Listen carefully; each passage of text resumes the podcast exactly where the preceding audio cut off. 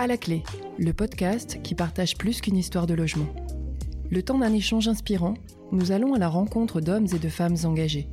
Utilisateurs, élus, architectes, sociologues, associations. Avec eux, nous allons décrypter les clés de succès pour mieux vivre ensemble.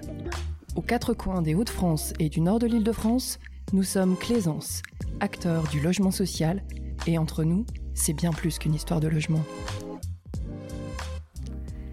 Bonjour à toutes et à tous, je suis Sophie Bouquet et je suis enchantée de vous retrouver dans ce deuxième rendez-vous de notre podcast À la clé. Bonjour à tous les trois et merci de votre présence. Nous sommes réunis aujourd'hui pour échanger sur une thématique d'actualité, le confinement. En effet, nous vivons notre saison 2 et bien que celle-ci soit différente de la première, être confiné, c'est parfois être en difficulté. C'est pourquoi nous avons choisi d'échanger sur la solidarité, les initiatives locales et innovantes qui permettent de mieux vivre, voire de surmonter le confinement. Ce premier épisode plutôt orienté sur la solidarité et les actions d'entraide sera complété la semaine prochaine par un second épisode abordant les difficultés économiques et les solutions pour y remédier. Aujourd'hui, nous sommes à Beauvais, dans l'Oise. Et comme partout, nous nous retrouvons parfois face à des situations difficiles. Seigneurs isolés, mères célibataires, jeunes en difficulté, violences intrafamiliales. Pour évoquer ce sujet, j'ai avec moi quatre acteurs de la vie locale. Morad, bonjour. Bonjour Sophie. Donc vous êtes euh, maire adjoint de la ville de Beauvais. C'est ça, euh, adjoint à la jeunesse et à la démocratie participative et aussi conseiller à l'agglomération du Beauvaisis à la politique de la ville. Très bien. Denis, bonjour. Denis Témoin. Bonjour Sophie, je suis euh, chef de service à l'association euh, IFEP qui s'occupe de la prévention spécialisée sur le territoire de Beauvais. Et donc Rachida, bonjour. Bonjour, euh, Rachida Chaira, responsable du développement social et local pour le bailleur social Claisance. Merci. Alors, comme indiqué précédemment, nous vivons notre deuxième épisode du confinement. Alors, quel est votre ressenti euh, par rapport à, ce deuxième confinement, par rapport à vos missions, votre activité? Morad, je vous laisse commencer. Alors, tout d'abord, le deuxième confinement, on ne le vit pas vraiment de la même manière que le premier, parce que le premier, c'était une surprise. C'était euh, un moment inédit, c'était une situation inédite, c'est-à-dire que psychologiquement, on ne s'y est pas préparé.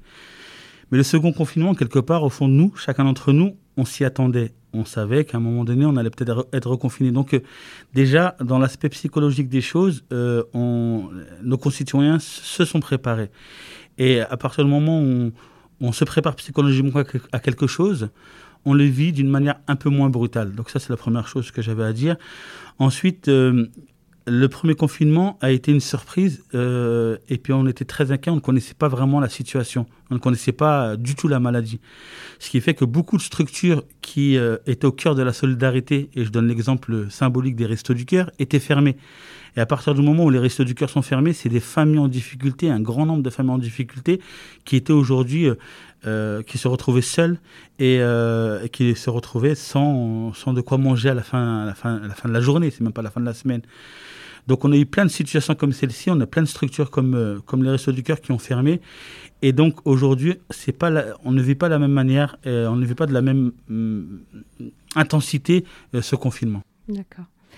Alors vous, Denis, euh, par rapport à votre euh, association, euh, donc, qui, je le rappelle, est, spécialisée dans la médiation envers les publics plutôt jeunes, comment vivez-vous ce deuxième confinement par rapport au premier? Est-ce qu'il y a une évolution? Alors en effet, je compléterai, c'est-à-dire que non seulement le deuxième, on a été prévenu, on s'y est préparé, ce qui est beaucoup plus facile agir, que ce soit au niveau matériel, hein, parce qu'il faut quand même rappeler que dans le premier confinement, on était peu à avoir des masques, par exemple, quelque chose de, très simple, mais pour intervenir, il faut aussi protéger euh, ses salariés. Euh, donc euh, c'était le problème dont tu parlais, Mourad, avec aussi les Restos du Cœur, les bénévoles, c'est qu'il fallait du coup pouvoir protéger aussi les gens qui étaient sur place. Là, cette fois-ci, on a pu se préparer, donc on a le matériel nécessaire à intervenir. La deuxième grande différence que je dirais, c'est sur l'aspect scolarité. C'est-à-dire que là, les jeunes peuvent continuer la scolarité, alors qu'il y a eu une rupture complète de scolarité pendant le premier confinement, avec une mise en place progressive d'un travail à distance auquel les jeunes n'étaient absolument pas préparés. C'est-à-dire qu'on avait des collégiens, des lycéens qui n'avaient jamais vu de près un espace numérique de travail, si ce n'est pour voir leurs notes ou consulter les choses, mais qui n'avaient pas l'habitude de travailler à distance. Alors que les étudiants ont plus l'habitude dans leur cursus d'avoir des cours à distance, ce n'était pas le cas de, ce niveau-là. Donc la grande différence, ça se situe là. Après, il y a encore beaucoup de difficultés actuellement puisqu'il y a le problème de la fracture numérique, un certain nombre de familles qui ne sont pas suffisamment équipées en matériel, et aussi parce que les jeunes sont très doués sur tout ce qui est didactique, téléphone, application, mais de travailler à distance, de faire de la visio, de transférer des compétences qu'on a d'habitude en classe à une compétence en télétravail, c'est difficile et ça s'acquiert progressivement. D'accord, effectivement. C'est toute la différence.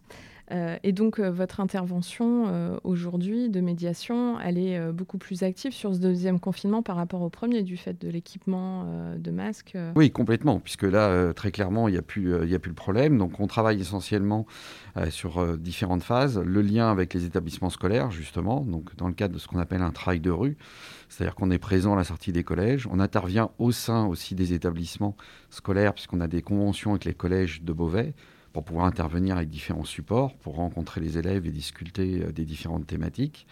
Et puis de l'accompagnement individuel, parce qu'essentiellement c'est notre travail, c'est l'accompagnement individuel de jeunes en difficulté, d'insertion professionnelle, d'insertion sociale. Par contre, le frein qu'on va voir, c'est tout simplement qu'en fonction de l'accompagnement du jeune, si la structure actuelle est en service ralenti pour cause de bah, justement de confinement, l'accompagnement va se trouver euh, d'office ralenti puisque euh, derrière, notre travail, c'est d'amener vers, d'amener vers les dispositifs de droit commun. Si les, pardon, les dispositifs de droit commun sont réduits, automatiquement l'accompagnement se voit réduit. Donc euh, Rachida, aujourd'hui, euh, dans, le, dans, le milieu du logement social, est-ce qu'on voit euh, autant d'initiatives de, se mettre en place comme on l'avait pu observer lors du premier confinement? Disons que je rejoindrai Morad sur l'aspect surprise du premier confinement une espèce euh, de nos partenaires euh, et puis aussi euh, de, de, pour avoir connaissance des, personnes qui sont en difficulté sur les différents territoires.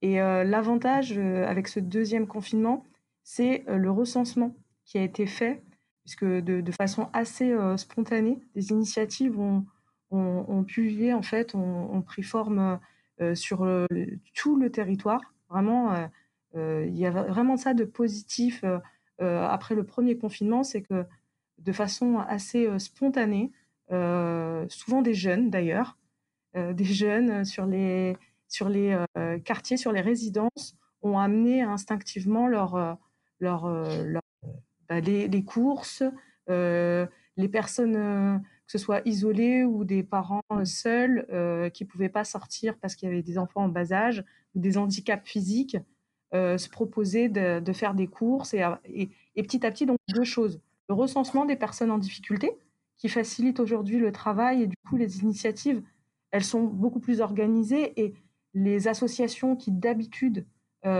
soutiennent ces familles peuvent agir et en plus ont l'identité euh, souvent, de, grâce à ces initiatives euh, spontanées, euh, peuvent entrer en, contact direct avec ces publics. Donc, on va dire que j'ai le sentiment, moi, à mon niveau, de, constater qu'il y a moins d'initiatives, mais je pense qu'elles se sont plus organisées et que hum, on a transmis, des liens ont été faits de, personnes vulnérables qui n'étaient pas du tout visibles à l'époque, avant le confinement, et qui euh, se sont euh, révélés, d'où aussi l'augmentation, on voit les chiffres qui sont sortis euh, récemment sur l'augmentation de la pauvreté. Et on, je pense que c'est simplement cet, ce recensement que le premier confinement a, a, pu révéler autour de toutes ces initiatives individuelles. Des fois, ce ne sont pas des associations, ce sont des initiatives citoyennes mmh qui ont euh, permis euh, d'aider régulièrement euh, tout le long de la fin du, je vais dire, de la moitié à la fin du premier confinement. Et aujourd'hui, ce sont bah, les organismes type institutionnels aujourd'hui, hein, Resto du Cœur, Secours Populaire, voilà, qui, eux, ont une machine bien rodée et du coup, maintenant, les contacts sont faits et le travail est beaucoup plus rapide. Par exemple, euh, Morad peut peut-être en parler euh, plus, plus, de façon plus, plus, plus poussée. C'est mmh. exactement ce qui s'est passé, je pense, sur Beauvais. Alors Rachida, tu, pointes du doigt vraiment ce qui l'initiative, vraiment l'élan de solidarité qui a été exceptionnel hein, lors du premier confinement. C'est un élan citoyen qui a été rejoint rapidement par les associations, mais euh, c'est tout ce que tu as dit. C'est que lorsque euh, les personnes qui étaient en difficulté se retrouvaient seules et euh, lorsqu'un voisin voyait, voyait son voisin en difficulté, il était obligé de réagir. Donc il allait lui faire les courses. Mais à un moment donné, euh, lui aussi était en difficulté, il ne pouvait pas éternellement faire des courses parce que lui aussi n'avait pas les moyens. Donc c'était toutes ces initiatives qui, à un moment donné, euh, se sont coordonnées et se sont dit, mais qu'est-ce qu'on peut faire? Et donc on n'a pas inventé l'eau chaude, on a juste repris l'idée du Resto du Cœur, c'est-à-dire de d'aller à la sortie des magasins et de, de, mettre des, des, caddies. Donc c'est d'où est né les, les, paniers suspendus. Et ça a commencé comme ça. Donc on n'avait pas de local au début. On a eu une association qui, nous a mis à disposition un local. Et très rapidement, on s'est rendu compte que les magasins jouaient le jeu, donc nous permettaient de, récolter euh, devant leur enseigne. Et euh, ben, le premier local s'est rempli trop rapidement. Et comme il fallait respecter les distances de sécurité, quoi de mieux qu'un gymnase Et c'est là que j'ai demandé au maire de Beauvais de nous mettre à disposition un gymnase qui nous a été mis à disposition. Et de là est née une vraie banque alimentaire. C'était juste incroyable pendant presque deux mois, pendant toute la période du confinement, jusqu'à une semaine, le temps que les choses se remettent en place. On a eu plus de 200 citoyens euh, rejoints par à peu près une quinzaine d'associations qui, ont euh, qui ont joué le jeu de récolter les denrées à la sortie des magasins, qui les ramenaient au gymnase. Ils étaient stockés parce qu'on sait que le Covid pouvait rester aussi très longtemps sur les produits, donc il fallait qu'ils soient stockés. Ensuite triés et ensuite euh, rangés dans des paniers qui étaient plutôt bien, bien garnis et ensuite livrés. Et tous les samedis, on avait à peu près plus de d'une centaine de jeunes, ce qu'on appelait les livreurs du cœur, donc essentiellement des jeunes beauvaisiens, et aussi des associations qui venaient se fournir chez nous. On avait Rosalie qui, qui, n'avait pas, euh, euh, qui ne savait pas où se fournir. On a le, Secours Populaire qui était partenaire. Donc des associations qui avaient l'habitude d'aller aller chez les banques alimentaires, qui venaient bah, chez, chez, le panier suspendu. Et on avait aussi des dons financiers. Mais l'idée, l'idée magnifique, c'est qu'à un moment donné, la courbe faisait que on n'a eu plus aucun don financier, c'est-à-dire que simplement les dons du citoyen à la sortie du caddie permettaient de remplir des tonnes et des tonnes, vraiment d'alimenter des tonnes et des tonnes, qui nous a permis de livrer un certain nombre de colis alimentaires. Et on a livré euh, dans les deux dernières semaines à peu près 1000 familles chaque samedi. C'était, c'était juste euh, incroyable. Enfin, c'était, euh, mais on n'était pas regardant. C'est-à-dire qu'au début, on, passait par le CCAS qui nous permettait de faire un certain tri. Et d'où tu, euh, parlais tout à l'heure, Rachida, euh, euh, du recensement, c'est le bon mot. Donc on a recensé un, grand nombre de familles qui étaient en difficulté, qui ne se sont jamais en réalité orientées et manifestées vers les structures existantes. Et aujourd'hui, elles existent. Chez le CCS de la ville de Beauvais, au Secours Populaire et au Resto du Cœur. Et nous, ce qu'on a fait avant le confinement, c'est que ce listing-là, on a envoyé un message quasiment à, à toutes les personnes qui sont venues vers le panier suspendu pour leur donner les numéros de téléphone du Resto du Cœur, du Secours Populaire et du CCAS. Et euh, bah, je pense que la discussion va continuer, mais parce que j'allais parler d'un numéro vert qui est important aussi, c'est qu'à un moment donné, on a constaté aussi que la première des choses, c'était que pour pouvoir téléphoner, il faut avoir du crédit, et on a tous l'impression que c'est devenu normal parce qu'on a tous des forfaits illimités, mais il y a des gens, et les gens qui sont en difficulté ont encore des forfaits comme à l'époque de 2 heures, où ils payent une Licara mobile à 5 euros, 10 euros. Et donc, à la ville de Beauvais, on a mis en place un numéro vert dernièrement, et c'est le 0800 017 019 toute personne, en tout cas sur le territoire du Beauvaisis, peut appeler ce numéro, donc le 0800 017 019, pour se manifester et qu'elle ne reste pas dans le besoin et seule dans son coin. Ça, c'est important. Donc c'est un numéro gratuit. Donc on le reprécise. Euh, toute personne en difficulté qui ne se serait pas manifestée lors du premier confinement. Et puis il y a aussi ces personnes qui, qui, euh, qui il y a beaucoup d'entreprises qui ferment aujourd'hui. Hein. donc euh, le nombre de sans-emploi augmente et donc il y a des situations nouvelles des gens qui, euh, dans un premier temps, avaient un travail, qui peut-être l'ont perdu entre-temps. Euh, donc toute euh, personne sur le Beauvaisis qui, qui, ne serait pas recensée peut contacter ce numéro vert pour faire part de sa difficulté. Elle sera orientée, elle sera accompagnée par des travailleurs sociaux et on fera tout pour leur trouver une solution. Eh bien, c'est très bien parce que ça me permet d'enchaîner. Justement, j'allais vous demander, euh, dans cette phase de, deuxième confinement, euh, comment on peut aider concrètement les personnes qui, nous écoutent et, qui se retrouveraient euh, dans une situation plutôt difficile. Donc, c'est vrai qu'on a beaucoup parlé des, seniors, donc qui, a priori, sont des personnes plutôt bien recensées aujourd'hui dans les structures. je pense aux jeunes. effectivement, aujourd'hui, il y a l'école, mais euh, parfois dans les quartiers difficiles où on vit dans des petits appartements, une famille nombreuse où on n'a pas d'intimité, euh, être dehors, hein, euh, c'est dans, son quartier, c'est un peu l'extension de chez soi, mais on n'a pas le droit. Hein, on est confiné. Donc, comment ça se passe, Denis, sur ce terrain-là? Alors, les, les, éducateurs travaillent énormément dans la rue, c'est-à-dire qu'ils déambulent au sein des quartiers, et particulièrement aux horaires où les jeunes sont dehors pour évidemment aller à leur rencontre. On distribue beaucoup de cartes de visite. On a un budget carte de visite assez important par an, euh, où il y a les numéros de téléphone portable des éducateurs euh, de chaque secteur. Donc on intervient pour les jeunes. Pour les jeunes. Vous les distribuez aux jeunes. Tout à fait. Donc on intervient sur le secteur d'Argentine, le secteur de Saint-Jean, le secteur de Saint-Lucien et Notre-Dame-du-Til. Voilà, c'est les quatre secteurs sur lesquels on intervient. À chaque fois, il y a une équipe de trois éducateurs qui est présente sur ce secteur-là, ce qui permet de faire des rotations et du coup bah, de couvrir le maximum euh, de jeunes. L'autre élément, c'est on a beaucoup de liens avec les centres sociaux qui sont nos partenaires euh, obligés euh, du secteur et du quartier et qui du coup nous relaient aussi des informations, les demandes de certaines familles en termes de besoins, en termes d'interrogations, pour pouvoir justement faire le lien. Alors, une des particularités de la prévention spécialisée, c'est qu'on est dans la libre adhésion, c'est-à-dire que le jeune doit manifester son envie d'être accompagné. Par contre, on va aller chercher cette libre adhésion en étant présent sur le territoire, en allant dans les endroits où il se trouve, sur les regroupements, euh, voilà, les manifestations, pour la solliciter, bien entendu, et, travailler avec eux quand ils le souhaitent. Voilà. Et l'autre élément important, c'est qu'on respecte complètement l'anonymat. C'est-à-dire qu'un jeune est un jeune, et on n'aura son identité que lorsqu'il acceptera de nous la communiquer. Et si on, a besoin de l'identité pour l'aider, par exemple, si on doit prendre un rendez-vous euh, dans une mission locale pour faire de l'insertion euh, professionnelle, il faut bien son nom et son prénom. Si ce n'est pas le cas, elle n'a pas besoin. Si on est dans le cadre d'une aide liée, par exemple, à un problème alimentaire ou de matériel pour de la scolarité, on n'a pas besoin de savoir comment il s'appelle. Voilà.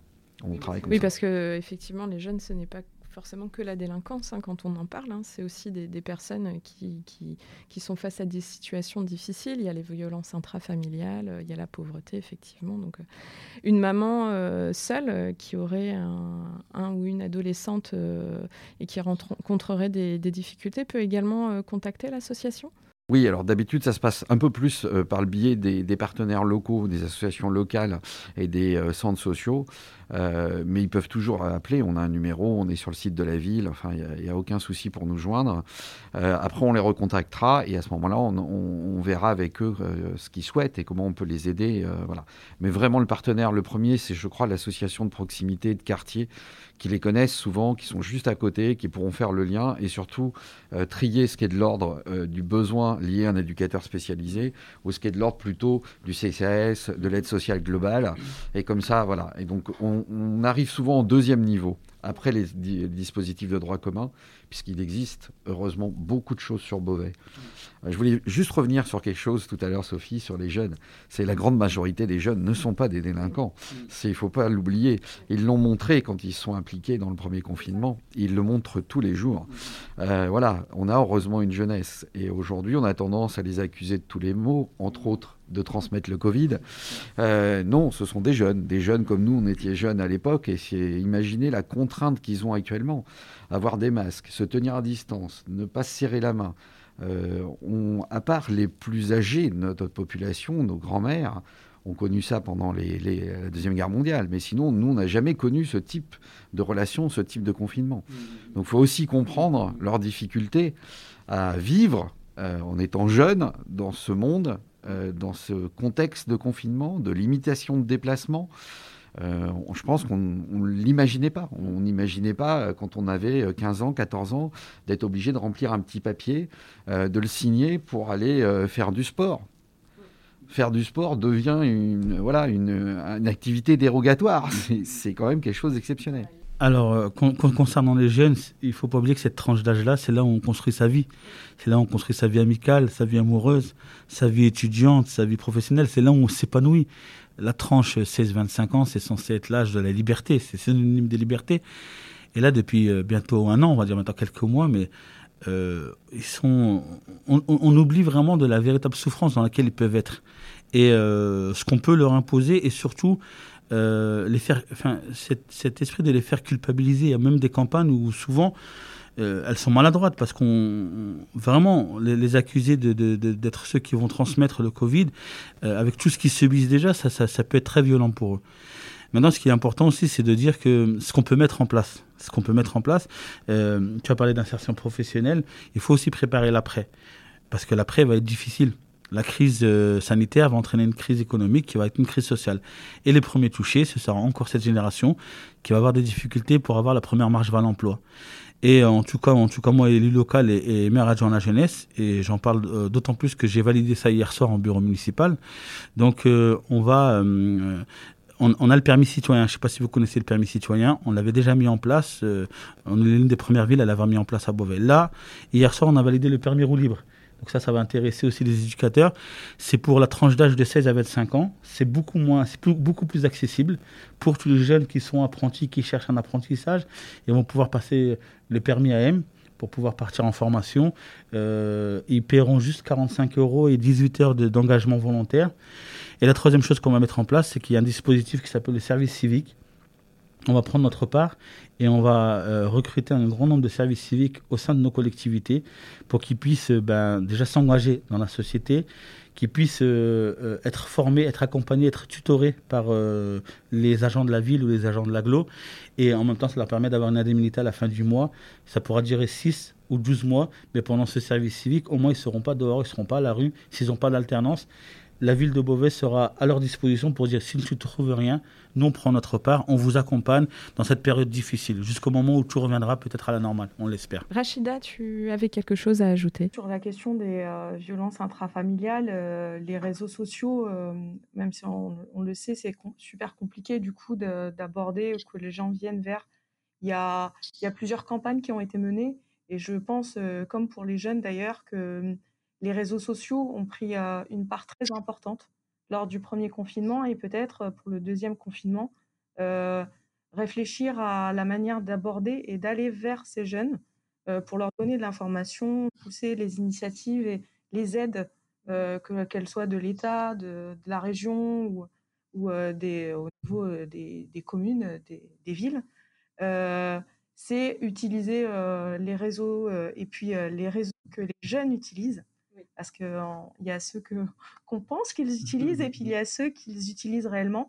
Euh, je le vois par exemple du premier confinement, euh, indépendamment des, municipalités, se sont développés des établissements scolaires, se sont développés des solidarités aussi à travers, par exemple, WhatsApp, euh, pour ne citer que lui, avec des groupes entre, entre jeunes qui instinctivement ont voilà, dès qu'il y en avait un qui récupérait euh, des cours, des données, des exercices, euh, ça se mmh. passait euh, l'information, voilà, et ça va très très vite, beaucoup plus vite que ce qu'on pourrait faire en, mmh en, allant vers eux ou des cartes de mmh. visite. pousser de l'information via ces réseaux, je pense que c'est une, ça permettrait une rapidité et de toucher de façon plus, plus importante cette population, voilà, utiliser leurs médias et leur façon de communiquer. Donc ça, c'était le, premier point. Le second point, euh, il y a des initiatives euh, d'associations et de structures euh, d'accompagnement, d'écoute, beaucoup de dispositifs des municipalités. Je pense à Méru, par exemple, qui a mis en place une cellule d'écoute avec des numéros. Vous pouvez les trouver sur le site de la ville. Euh, il y a eu, euh, euh, pas seulement sur Meru, c'est l'exemple qui me vient en tête, mais des dispositifs qui, dès le premier confinement, ont émergé, se sont développés et, qui sont du coup disponibles à la population et, vers lesquels on, doit orienter les, potentielles victimes. En plus du, du numéro, effectivement, tu le disais Sophie, le 3919, euh, qui du coup, lui, va orienter, euh, va, centraliser l'appel et va orienter vers les structures locales, associatives ou de gendarmerie ou de police d'ailleurs. donc ça, c'était pour les violences intrafamiliales. Et je rebondis sur ce que disait tout à l'heure Morad concernant les dispositifs. il faut savoir que, par exemple, le service civique n'est pas est un dispositif qui existe sur tout le territoire, qui et que chaque jeune, peu importe où il se trouve sur le territoire, peut s'inscrire sur, sur le site service civique, trouver des missions ou, ou poser sa candidature en tant que civique pour peut-être transformer ce qui a émergé lors du premier confinement. Et puis cette envie de peut-être aider et qu'elle soit formalisée et que ce soit un vrai tremplin, une vraie expérience mmh. soutenue par une, association. Aujourd'hui, elles sont capables de, de vrai. Et il y a beaucoup, beaucoup de missions qui sont mises en ligne justement pour soutenir les jeunes et des dispositifs de, coopération, que ce soit service civique et, autres aides et formations, par exemple. beaucoup de dispositifs de formation, d'aide à, la reprise d'études ou donc se renseigner. Et je pense que le service civique.gouv mmh est un bon tremplin pour tous les jeunes qui ont envie de s'engager. Exactement, envie de s'engager et, et, et peut-être profiter de l'élan euh, citoyen euh, qui, a pu émerger lors de ces confinements et, continuer et peut-être avoir une pouvoir créer des vocations sur ces différents domaines. Ce ne ce sont pas toujours les municipalités, ce sont aussi les associations qui peuvent porter des, des, services civiques. Donc, il y en a vraiment pour tous les goûts, mmh. pour les, que ce soit les associations sportives ou pas d'ailleurs. Euh, donc, euh, je les invite vraiment, euh, tous les jeunes intéressés, à, dès l'âge de 16 ans, à, regarder et à consulter ce site. Donc concrètement, voilà, un envie d'engagement. Donc on va sur servicecivique.gouv.fr.